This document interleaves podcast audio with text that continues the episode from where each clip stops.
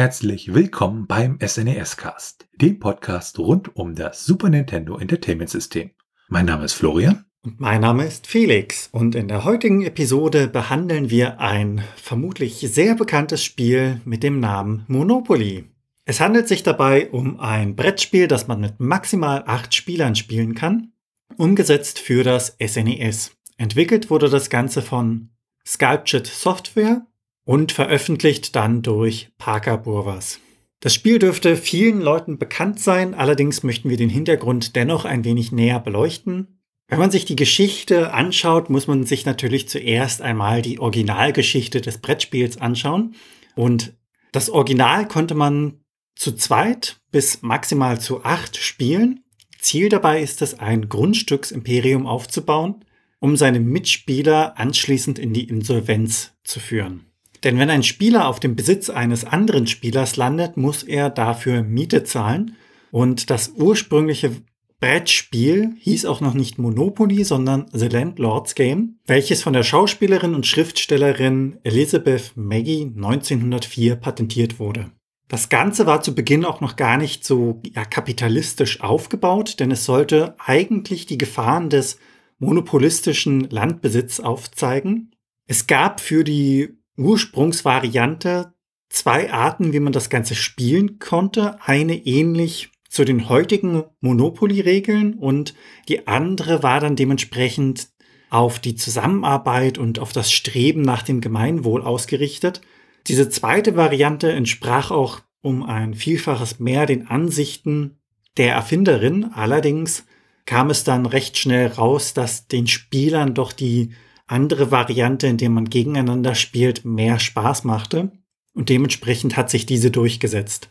Ja, und ein kleiner Nebenfakt noch zum Maskottchen, also diesen älteren Herrn mit dem Zylinder, der roten Fliege und seinem Gehstock, wurde inspiriert von dem aus Mannheim stammenden deutsch-amerikanischen Bankier Otto Hermann Kahn. Das Spiel wurde insgesamt in 37 Sprachen übersetzt und in 103 Ländern verkauft und inzwischen gibt es auch eine Unzahl an verschiedenen Varianten, die jeweils themenspezifisch sind. Und damit kommen wir zur Geschichte. Und da gucken wir uns die Geschichte von Sculptured Software an. Die hatten wir uns ja schon in einer anderen Episode angeguckt. Auch zusammen mit den Parker Brothers, deshalb an dieser Stelle eher etwas kürzer. Und ähm, Sculpture Software war ein amerikanischer Videospielentwickler, der in Salt Lake City in Utah saß und der wurde 1984 von George Metos, Peter Adams und Brian Brandenburg gegründet. Und sie waren auch, ja, 1985, 1984 dann mit Gründung ein ähm, Pionier in der ganzen Videospielindustrie, haben auch relativ viele Arcade-Games auf die ganzen Heimkonsolensysteme portiert und an der Zahl über 50 Stück, wo sie halt äh, ja mit ihren Credits drinstehen. Und knapp zehn Jahre später, nämlich im Oktober 1995, wurden sie dann von Acclaim gekauft.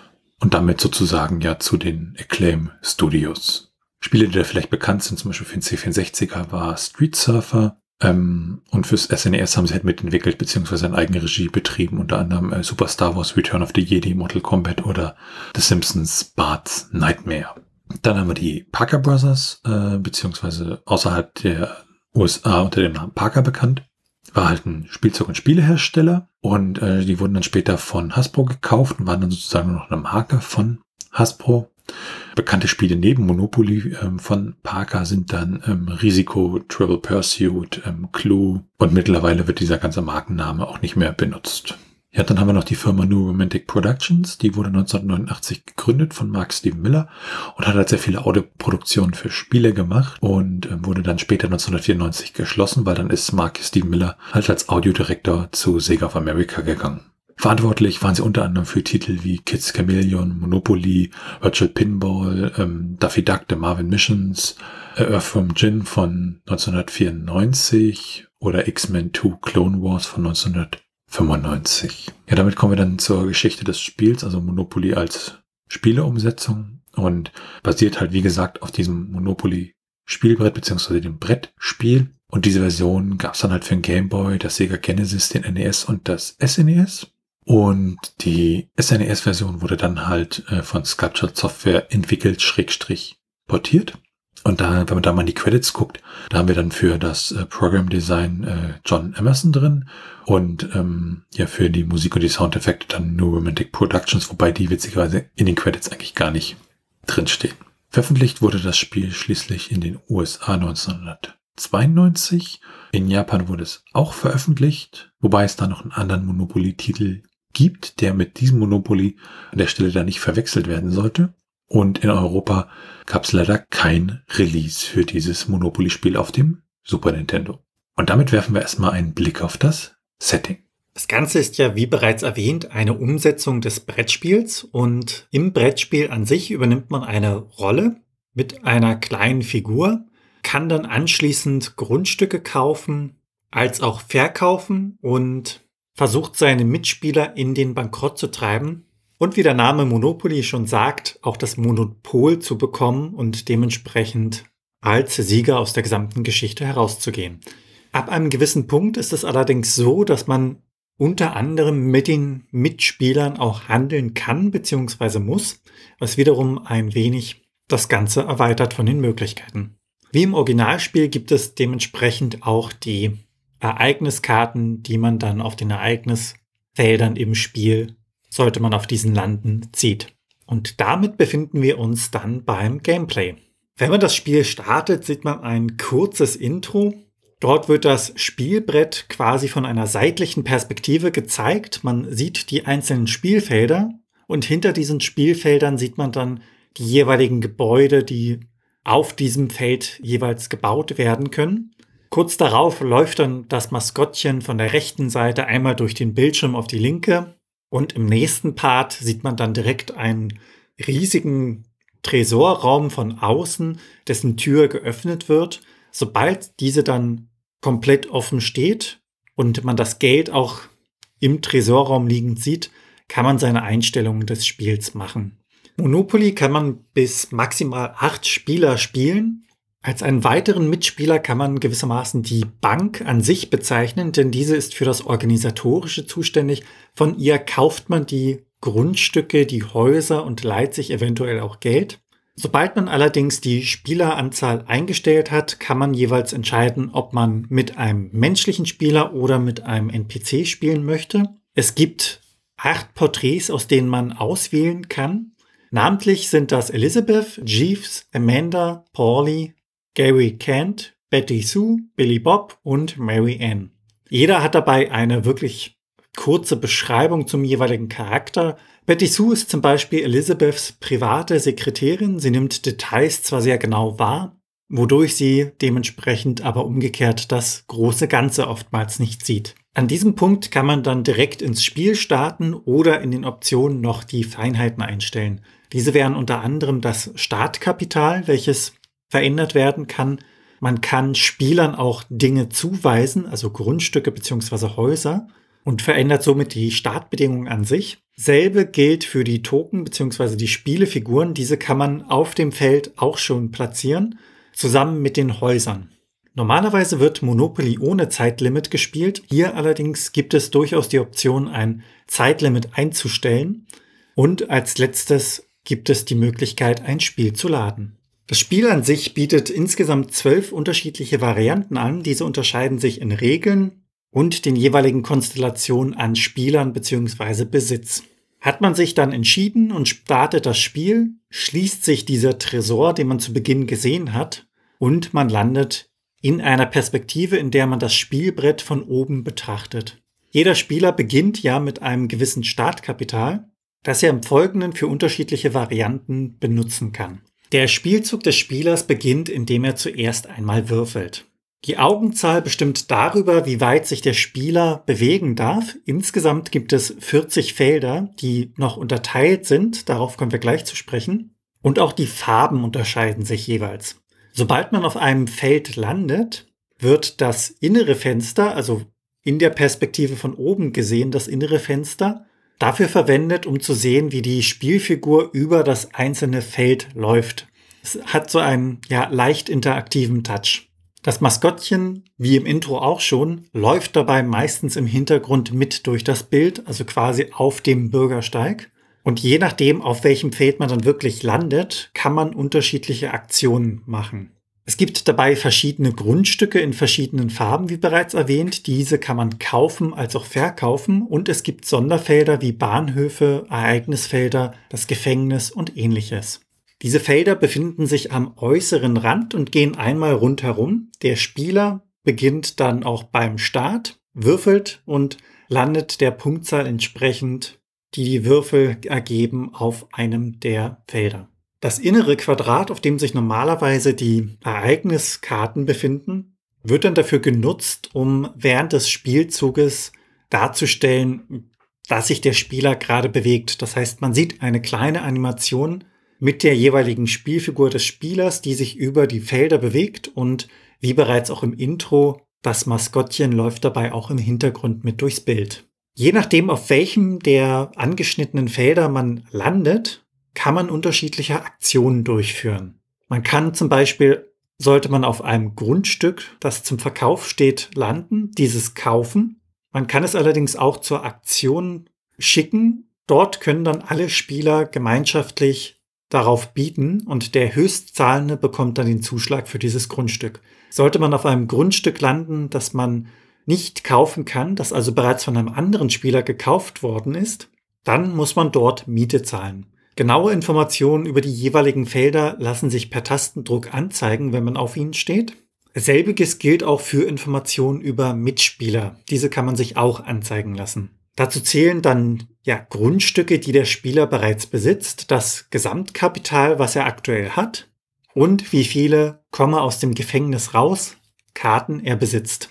Und genau da an diesem Punkt bleiben wir kurz beim Gefängnis, denn es gibt nicht nur Grundstücke, die man kaufen und verkaufen beziehungsweise im späteren Verlauf dann noch handeln kann, sondern es gibt auch Sonderfelder und das Gefängnis zählt dazu. Sollte der Spieler hier auf diesem Feld landen, dann setzt er erst einmal eine Runde aus und darf seine Figur dabei nicht bewegen. Häuser bauen bzw. Grundstücke verkaufen oder Miete kassieren sind dennoch möglich. Und wer einmal im Gefängnis landet, der möchte ja im Normalfall auch recht schnell wieder raus. Dies gelingt hier im Spiel durch das Würfeln eines Paschs, durch die genannte komme aus dem Gefängnis raus Karte oder schlussendlich, wenn man keine der beiden Varianten durchsetzen kann, muss man leider 50 Dollar bezahlen. Kommt man aus dem Gefängnis raus, kann man sich dann wieder dem Kaufen von Grundstücken widmen. Und sollte man genügend Geld haben, kann man auf seinem Grundstück auch Häuser bzw. Hotels bauen. Dies erhöht die Mieteinnahmen. Und die Spieler, die dann auf diesem Feld landen, müssen eine höhere Summe an den Besitzer zahlen. In schwierigen Zeiten kann man dann sowohl die Häuser als auch die Grundstücke wieder zurück an die Bank verkaufen. Damit werden sie wieder frei für andere Spieler. Es bietet sich jedoch an, eher mit diesen Dingen zu handeln, statt sie zu verkaufen. Es kommt der Punkt, an dem viele Spieler dann alle Grundstücke gekauft haben und jetzt kann man entweder bankrott gehen oder mit den anderen Spielern handeln. Denn es gibt Grundstücke, die gewissermaßen zusammengehörig sind, in einer jeweils eigenen Farbe angegeben und hat man alle Grundstücke, die zusammengehören, dann bekommt man einen Bonus für das Spiel. Bonus bedeutet in diesem Zusammenhang, wie könnte es anderes sein, Mieteinnahmen. Zusammenfassend kann man also Grundstücke an bzw. verkaufen, gewissermaßen auch dann an die Aktion weitersenden, um sie zu verkaufen. Man kann Miete an Mitspieler zahlen, ein eigenes Grundstück durch Häuser oder Hotels aufwerten, Steuern bezahlen, Einnahmen erhalten und auch auf dem Ereignisfeld landen, das einem eine Karte gibt, die dann ein jeweiliges Ereignis einleitet. Dies kann unter anderem sein, dass man eine Erbschaft hat und Geld von der Bank bzw. dem Staat wiederbekommt. Das kann allerdings auch negativ sein, indem man eine Stromrechnung vergessen hat zu zahlen und dementsprechend Geld verliert. Sollte man versuchen, ja einen illegalen Spielzug im Spiel zu vollziehen, dann sagt das Spiel direkt, das geht nicht. Du folgst hier nicht den offiziellen Regeln und man muss auf die offiziellen Spielzüge dann wieder zurückfinden. Verloren wird das Spiel, wenn man wirklich endgültig kein Kapital mehr hat, nichts mehr zum Verkaufen oder ähnliches und einfach bankrott ist. Die Spieler können allerdings auch vor diesem Punkt das Spiel verlassen, sei es aus Zeitmangel oder weil sie keine Lust mehr haben. Dann kann an dieser Stelle ein NPC übernehmen und das Spiel kann dann schlussendlich zu Ende gespielt werden. Und damit kommen wir zur Steuerung. Mit der Starttaste startet man das Spiel, mit Select kann man das Hauptmenü aufrufen, mit A kann man bestätigen, Grundstücke kaufen bzw. mitbieten und im jeweiligen Menü in die Untermenüs reingehen bzw. wieder rauskommen. Mit der B-Taste kann man das Grundstück, falls man es nicht selbst kaufen möchte, auf eine Auktion weiterleiten. In anderen Menüs hingegen dient die B-Taste dem Abbrechen. Mit der X-Taste kann man die Spielerinfos einsehen und mit der Y-Taste kann man die Karte aus dem Gefängnis rauskommen einsetzen. Schauen wir uns als nächstes die Grafik und den Sound an. Was das angeht, ähm, es gibt im Spiel so arg pixelige Dinge oder so ein bisschen pixelige Dinge, wie zum Beispiel bei den Spielfiguren oder diese Würfelhand. Die sieht halt aus, als ob die irgendwie ja digitalisiert wurde aus Fotos und da fehlen dann so ein bisschen die, die scharfen Konturen und das sieht so ein bisschen hm, aus. Ansonsten an sich sieht das Spiel eigentlich relativ gut aus. Das Spielbrett sieht gut aus und von oben angenehm übersichtlich. Und auch diese Grafiken, wenn sich das dann in der Mitte, wie man sich übers Spielfeld bewegt, das wirkt schon relativ schön und, und auch so hm, nicht schlecht. Aber dann gibt's halt auch so Sachen wie bestimmte Menüs, die dann aussehen, als ob sie aus der äh, Version für den Commodore 64er kommen, wo die halt sehr ausgeschnitten wirken, so weißer Untergrund und da dann die Schrift drüber und der Rest, also dass das nicht einfach so schön der Text überblendet, sondern da wirklich, als ob da jemand hart beim Cutter in die unterliegende Grafik hineingeschnitten hätte. Und das ist so ein bisschen ja, alles in allem aber eine schöne, ja, 2D von oben Grafik, was das Spielfeld angeht. Text so ein bisschen, also das ist so ein bisschen was auch teilweise manchmal was von der Wirtschaftssimulation so vom C64er hat. Die Musik im Spiel unterstützt das Ganze, ohne dabei nervig zu sein, wobei im Spiel selbst gibt es jetzt nicht wirklich viel Musik. Im Titel gibt's Musik. Ansonsten wird mehr so mit Soundeffekten gearbeitet und die Musik und Soundeffekte, die wurden da von New Romantic Productions generiert oder komponiert. Wenn man da mal anschaut, wir haben so ein paar, ja, Musiktitel wie On Easy Street oder Bidding War für die Auktion und dann mehr so Soundeffekte, die so fünf, sechs Sekunden lang sind und auch mal so Voice-Effekte. Ähm, davon etliche, so um die 20, 25 Stück im ROM drin. Also das Ganze besteht eigentlich mehr wirklich aus Soundeffekten als aus Musik. Also wenn man das dann mal so im Gesamten sieht, die Grafik und der Sound, ist an sich schon stimmiges Paket, ohne da jetzt übermäßig irgendwie, äh, ja, die, die Grenzen des Machbaren zu verschieben an der Stelle. Und wer selbst schon mal Monopoly gespielt hat, der hat dann auch für sich da unterschiedlichste Strategien gefahren und ähm, vielleicht auch in den meisten Fällen verloren. Und deshalb schauen wir jetzt mal so ein bisschen, ja, wie kann man bei Monopoly vielleicht sinnvoll gewinnen? Aufgrund der Beliebtheit des Spiels haben sich auch Wissenschaftler damit beschäftigt und es gibt im Grunde eine ja ultimative Strategie, mit dem man immer gewinnen kann oder die Chance einfach dazu sehr hoch ist.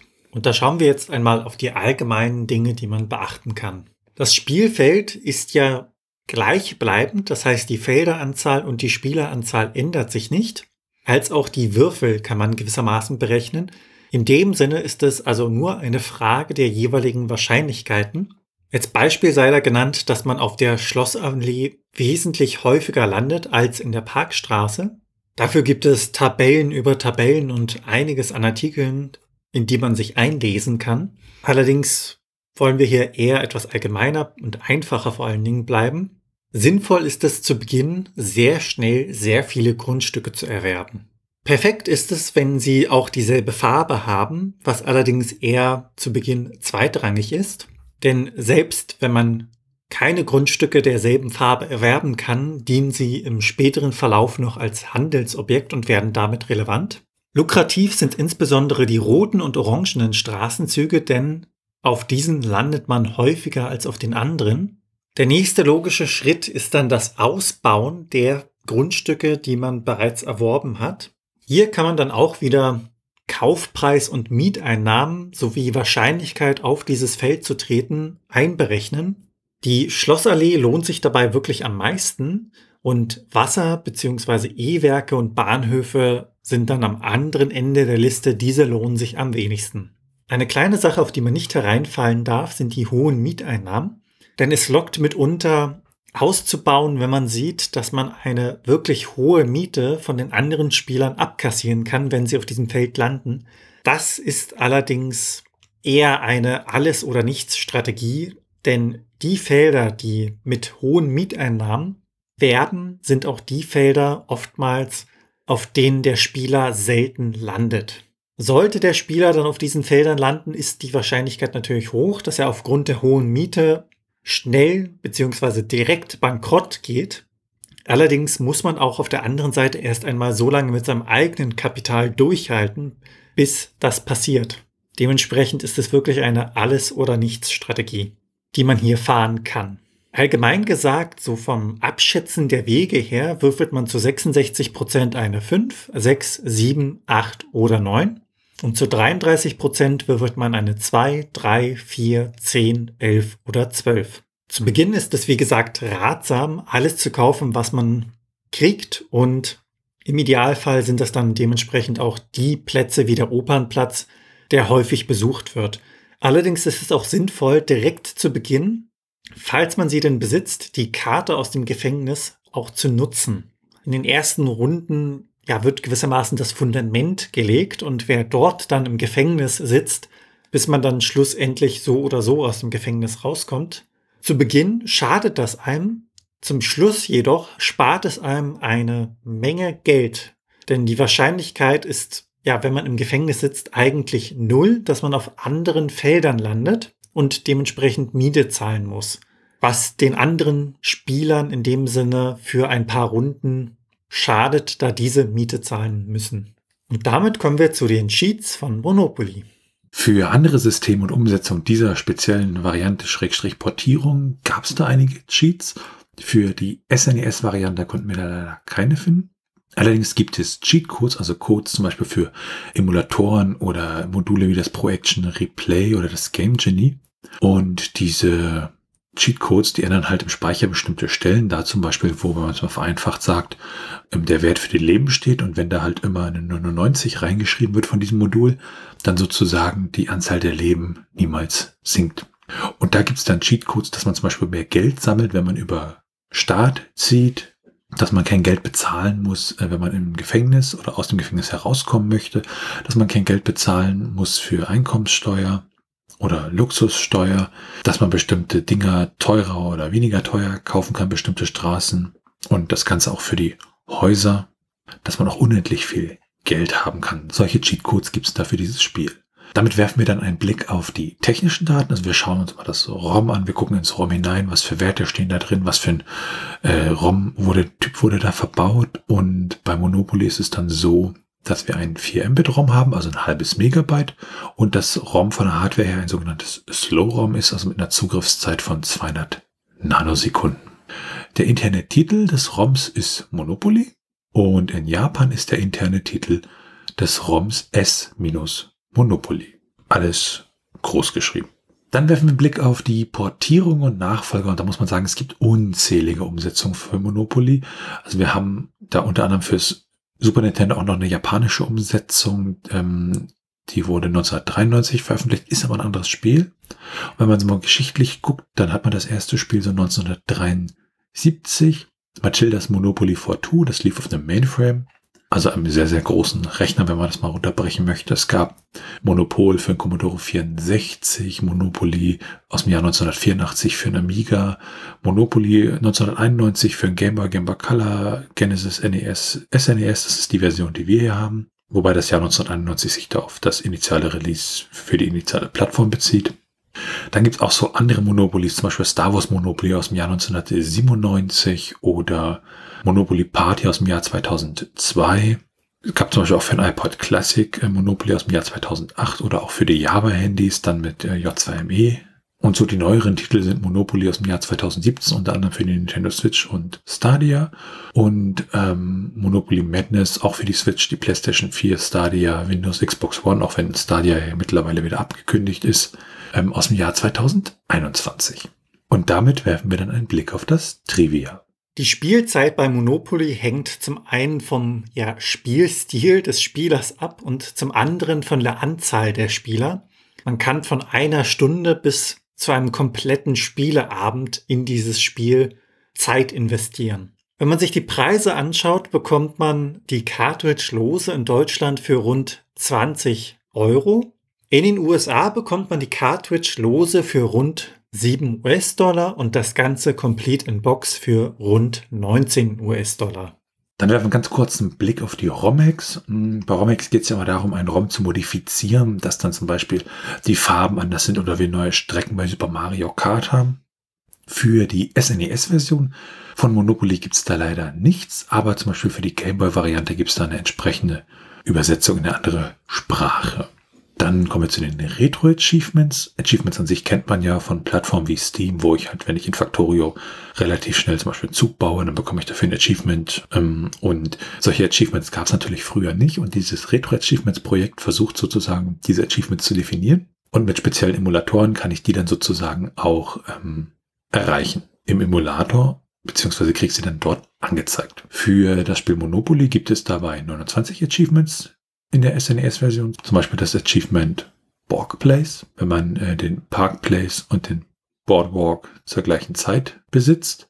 Es gibt das Achievement Controlmont, wenn man halt bestimmte Straßen dann zur gleichen Zeit besitzt. Oder das Achievement It's Over, wenn man das Spiel beendet hat. Ja, dann kommen wir zu den Speedruns, wo es halt darum geht, ein Spiel möglichst, möglichst schnell durchzuspielen. Und äh, auch unter Ausnutzung von Bugs, teilweise je nach Kategorien. Und wir hatten jetzt ja gesagt, so ein Spiel kann schon relativ lange dauern. Und hier gibt es dann zwei Kategorien, nämlich einmal die Any Person Kategorie und da liegt der erste Platz bei 25 Sekunden und 567 Millisekunden, der zweite Platz bei 26 Sekunden und 400 Millisekunden und der dritte Platz bei 26 Sekunden und 933 Millisekunden. Also man merkt, das hat mit dem Spiel nichts mehr zu tun, das ist dann wirklich nur noch äh, ja unter Ausnutzung da sehr, sehr schnell durchzukommen. Dann haben wir Speedruns in der Kategorie Any Person No Option Menu. Und da liegt der erste Platz bei 11 Minuten 10 Sekunden, der zweite Platz bei 11 Minuten 19 Sekunden und der dritte Platz bei 13 Minuten 34 Sekunden. Wobei es natürlich bei Monopoly um das Erlebnis geht und nicht darum, das Spiel schnell durchzuspielen, was zumindest das reguläre Spiel betrifft. Und dann schauen wir uns nochmal das Handbuch von Monopoly an. Auf dem Cover des Handbuchs begrüßt uns gewissermaßen das Maskottchen und im Hintergrund sieht man dann das Spielfeld mit den Häusern drauf und das Maskottchen steigt gewissermaßen dem Spieler entgegen aus diesem gezeichneten Bild. Insgesamt ist das Handbuch 27 Seiten lang, recht bunt gehalten und einige Screenshots untermalen das Ganze dann. Gegliedert wird das in die Einleitung, also was war das Originalspiel und des Weiteren werden dann die Computermitspieler beschrieben, die einzelnen Menüs, die Spielregeln. Das Ganze wird wirklich ausführlich gemacht und ganz zum Schluss gibt es dann noch einen Index, bei dem man nachschlagen kann, wenn man nach speziellen Dingen sucht, auf welcher Seite diese zu finden sind.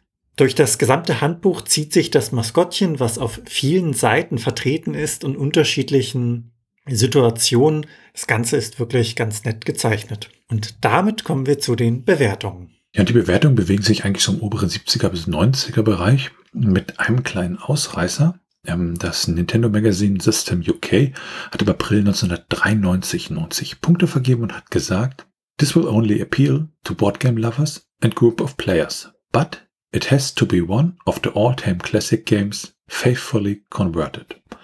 Die Electronic Games hat im Oktober 1992 82 Punkte vergeben und hat gesagt, In general, it's fun to play Monopoly on the system, and the music and backgrounds alone are worth the price of admission. Ja, dann unser besagter Ausreißer ist von der Enforce aus dem Dezember 1992 und die haben 25 Punkte vergeben und haben gesagt, Transferring a board games to console should only be undertaken if it exchange play or speeds up gameplay. Unfortunately, computerization makes the game slow, boring and unplayable. Und damit sind wir dann auch schon bei der Meinung. Ja, grundsätzlich, ich liebe Monopoly als Spiel ja wirklich sehr, also vor allem in der echten Brettspiel-Variante und ähm, auch teilweise Computerumsetzung, wobei ich da die neueren Umsetzungen nicht so mag. Zu viel 3D, zu viel Animation, zu viel Pausenfüller. Und was wir da auch gerade in der Kritik hatten, dass halt diese Umsetzung als Computerspiel das Spiel ja langsam und unspielbar macht. Und ich finde, das ist bei den 2D-Varianten noch nicht so schlimm wie jetzt in den modernen Varianten, die halt einfach, ach, das macht teilweise keinen Spaß. ich weiß zum Beispiel, ich hatte damals eine Variante auf dem Palm, also diesen, diesen Handhelds, bevor Smartphones ein Begriff waren.